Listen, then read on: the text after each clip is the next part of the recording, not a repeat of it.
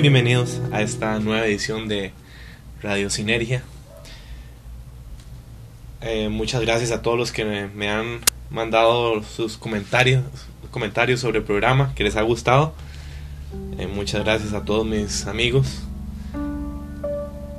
Hoy estoy grabando a mediodía, entonces muy probablemente se escuchen los carros pasando y los perros ladrando.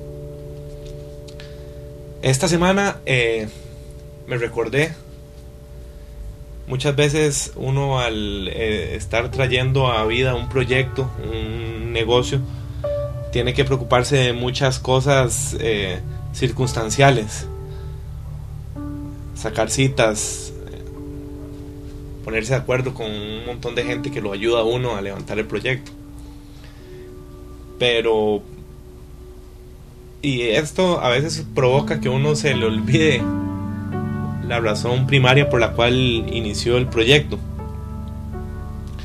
Bueno, por dicha, esta semana eh, me recordé y les quiero hablar el día de hoy, dedicar este capítulo de Radio Sinergia a esa razón. Y voy a empezar leyendo una cita del gran maestro Osho. Esta cita viene en la contraportada del libro The Path of Meditation y dice dice así.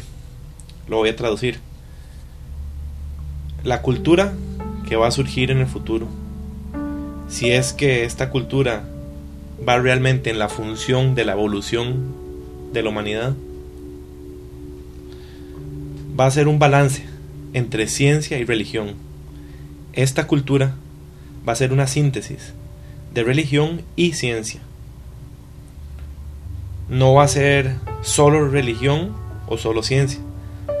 Va a ser ya sea científicamente religiosa o religiosamente científica.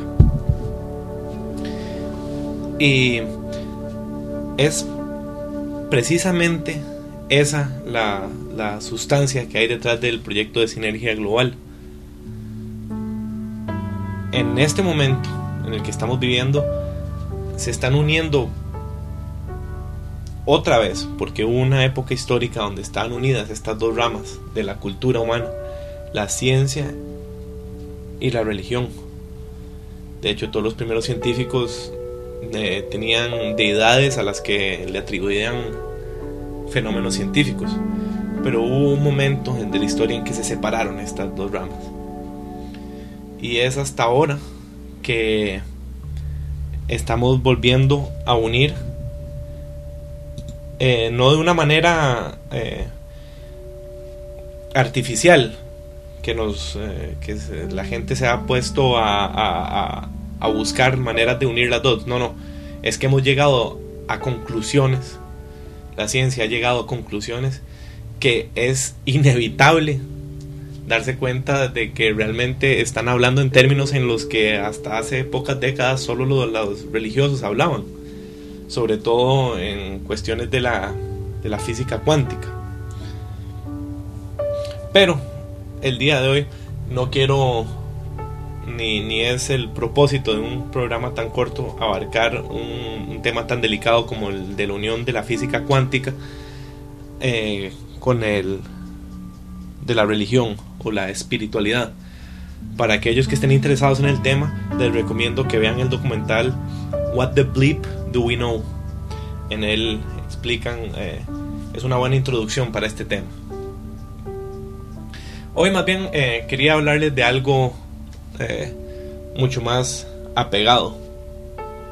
Sin embargo, que entra en esta entra en esta categoría de la unión de la ciencia y la espiritualidad o la ciencia y el camino interior.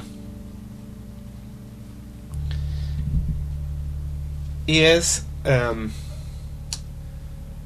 lo que ocurre dentro de la cabeza.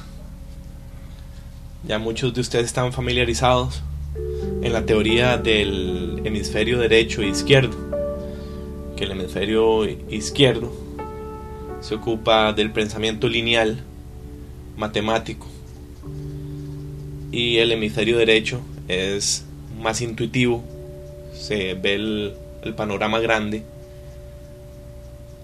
la diferencia entre un científico y un artista, básicamente. Y si algunos de ustedes todavía no están familiarizados con esa teoría, más adelante yo de, seguro eh, voy a dedicar un programa a eso.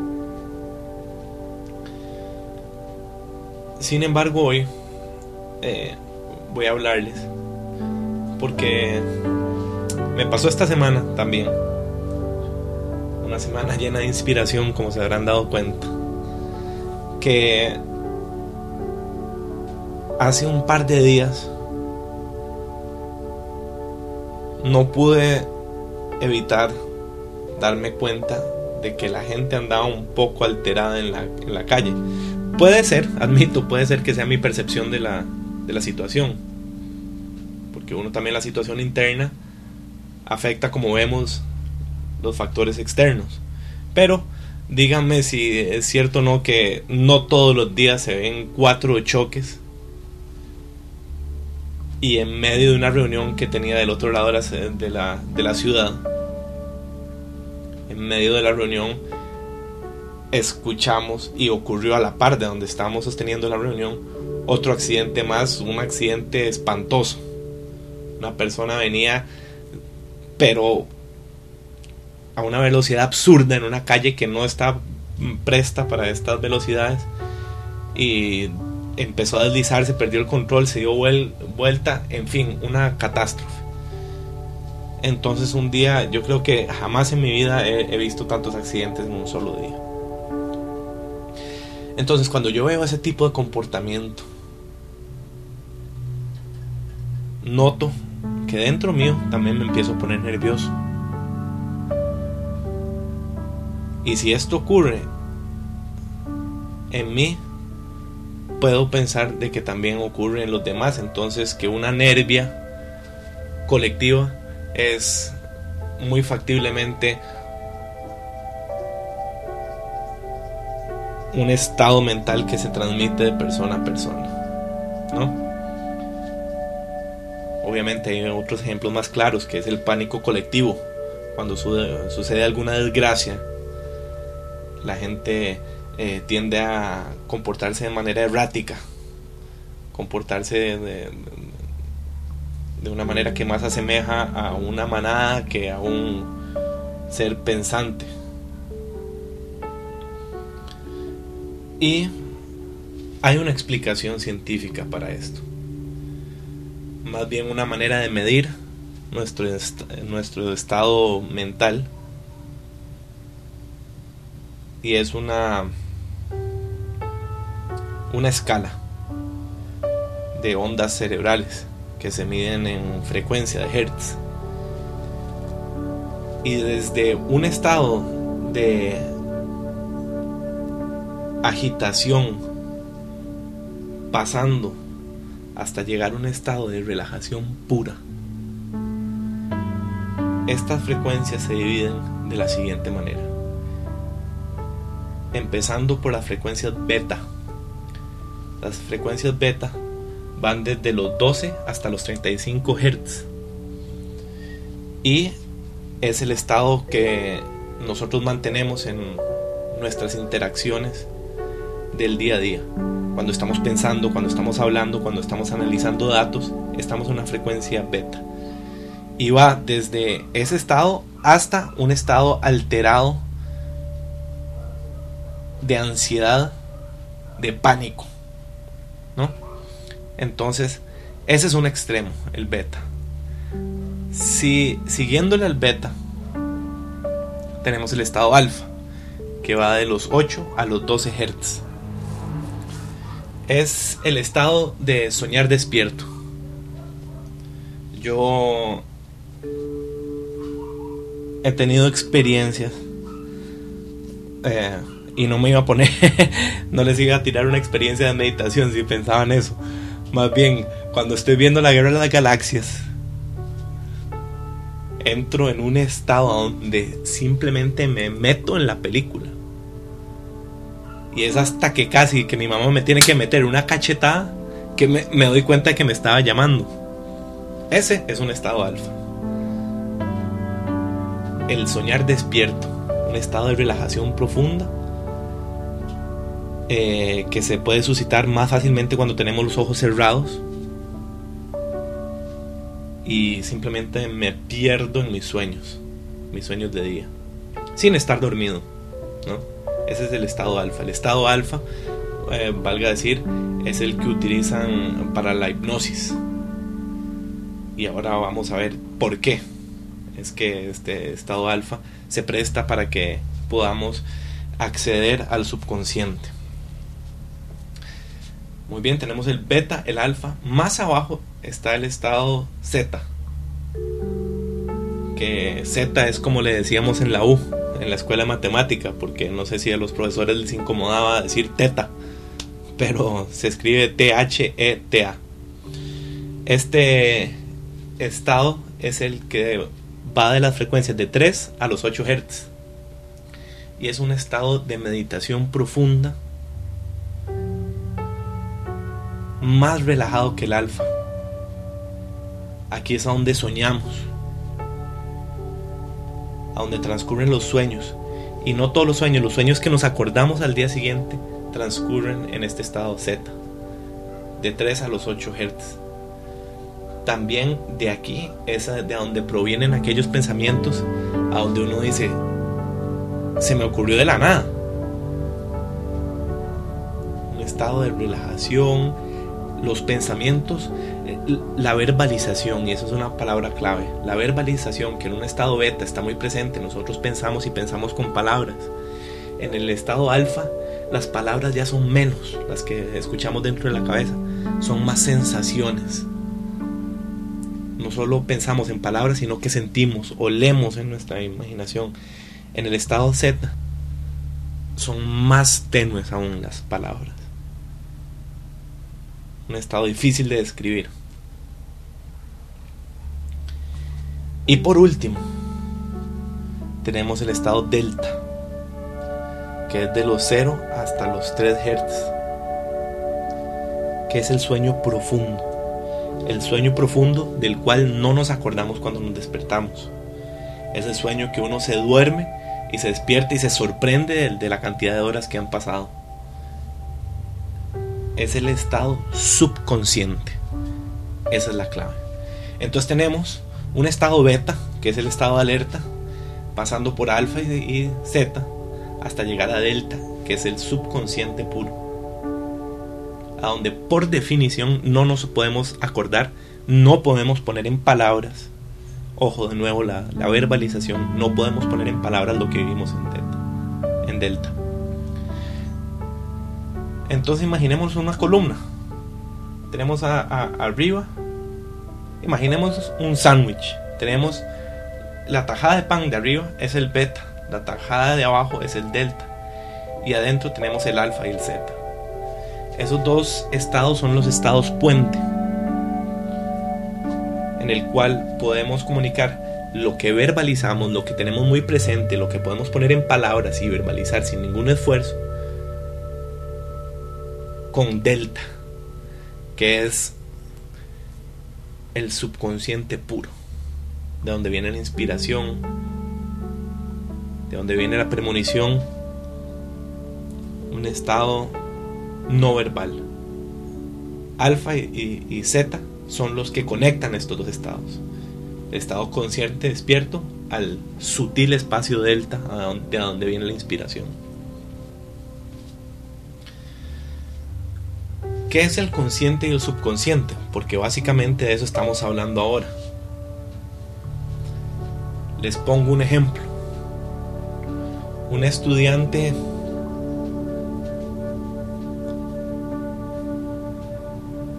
un estudiante que está acostumbrado a recibir notas malas. Ese, el subconsciente de ese estudiante está condicionado para comportarse hacer que este estudiante se comporte como un estudiante de mal rendimiento. Porque el subconsciente, entre otras de las maneras de accederlo, es por la repetición. Ese estudiante está condicionado a ser un estudiante malo. Entonces, el subconsciente es como el piloto automático de ese, de ese estudiante. Si por alguna razón los padres y los profesores realmente lo carbonean y lo ponen a estudiar y para un tiro de exámenes se saca una excelente nota en todos los exámenes. Ese subconsciente va a detectar, ese piloto automático va a detectar de que se salió de rumbo y va a orientarlo para volverse a enrumbar en, la, la, en su destino de estudiante malo, de bajo rendimiento. Por eso es que muchas personas, nosotros vemos que a veces les va un poquito mejor, a veces un poquito peor. Un poquito mejor, un poquito peor. Pero realmente el cambio nunca es radical. Es por este factor del subconsciente.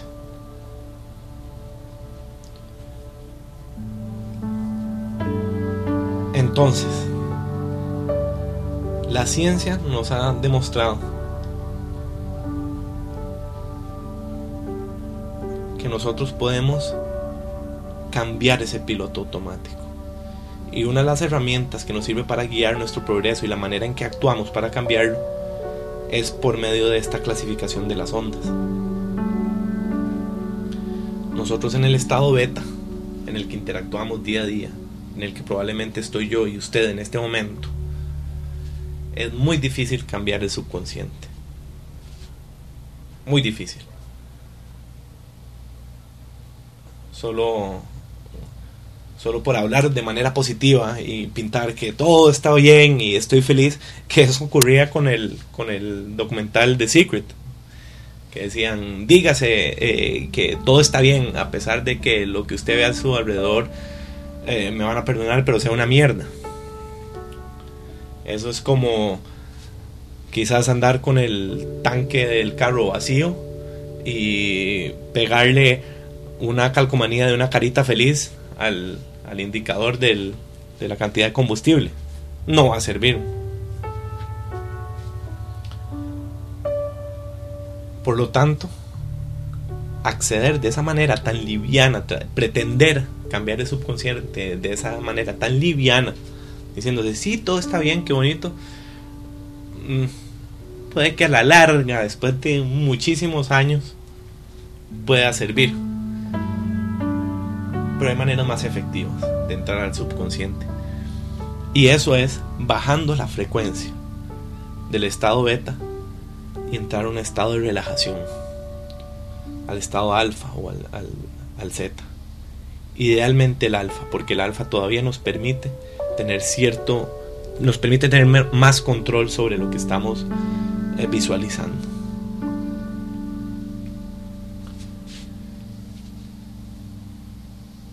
Entonces, para entrar, para acceder a ese puente, a ese estado puente, que nos permite cambiar el subconsciente, hay que aprender a controlar nuestra frecuencia de pensamiento.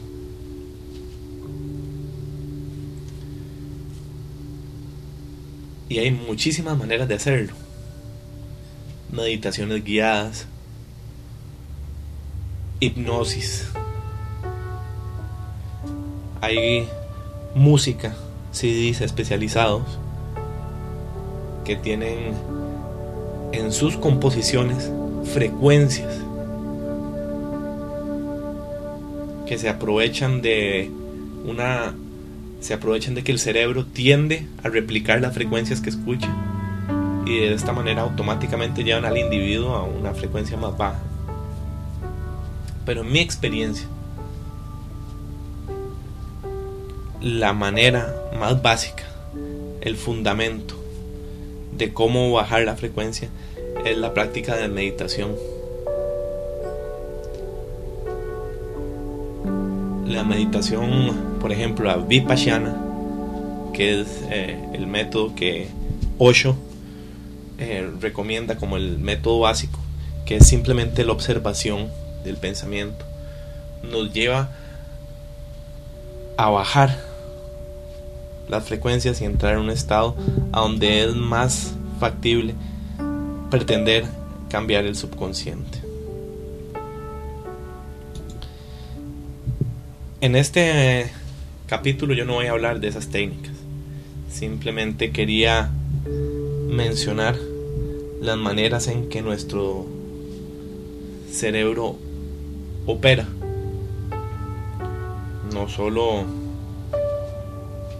como les mencionaba antes, el popular conocimiento que se ha que se ha expandido del hemisferio derecho e izquierdo, sino que hay una manera que abarca ambos hemisferios, que dicta en la manera en que nos comportamos, cómo reaccionamos.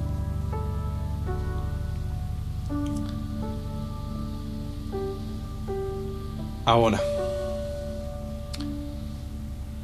si ustedes eh, tampoco los quiero dejar en, blanco, con bueno, Tuanis, hay que bajar el, hay que aprender a controlar los,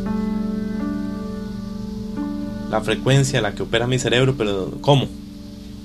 La técnica más eh, fácil, la técnica básica, que es por donde también empieza la, la enseñanza del yoga, es la respiración. Nada más fácil ni nada más efectivo para bajar la frecuencia, para pasar de un estado alterado a uno más calmo, que la respiración profunda. Y el primer ejercicio es simplemente observar la respiración.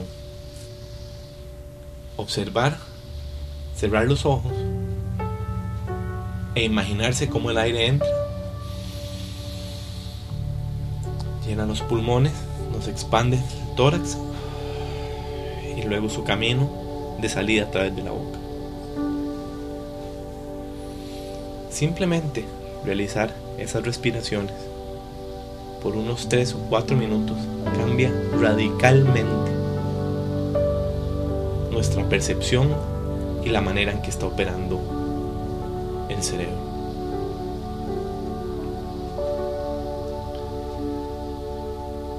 Si desean explorar más a fondo otras técnicas de respiración, meditación, y cómo obtener más control acerca de sus ondas cerebrales, yo les recomiendo, primero que nada, y por mucho, las obras del gran maestro Osho. Eso es O-S-H-O. Pueden visitar la página en www.osho.com y ahí hay inclusive algunas eh, meditaciones explicadas de manera gratuita. Y también hay unos discos del doctor eh, Jeffrey Thompson que sirven para estimular estas frecuencias cerebrales.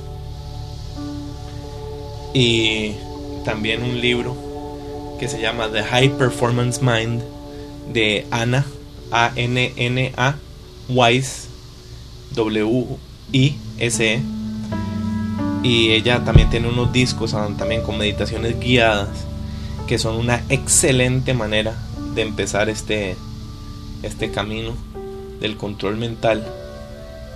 Y no solo la relajación sino el acceso al subconsciente que brinda esta relajación por ejemplo, Anna Wise lo lleva a uno, y es una técnica que muchos utilizan. Lo llevan a uno a, través de una visualización. Es más, ni siquiera visualización, ella le llama sensualización, porque involucra todos los sentidos. Lo lleva a uno a través de un paseo mental que involucra vista, oídos, tacto, olfato, y una vez que estamos en un estado relajado, que uno aprende mediante unas técnicas que ella también explica en su libro, uno aprende a distinguir cuando, ajá, estoy en este estado. Entonces, uno, una vez que ha accedido a ese estado, puede empezar con otro tipo de sensualizaciones que van guiadas hacia lo que uno quiere obtener o a la programación que uno quiere cambiar dentro de uno. Ya sea eh, borrar traumas, eh, incitar nuevos comportamientos, facilitar cambio. Esta es eh, la clave. Aprender a, a cambiar las marchas del cerebro. Que dicho sea de paso, para mí es eh, lo que acabaría con la epidemia de insomnio que hoy achaca a tantas personas.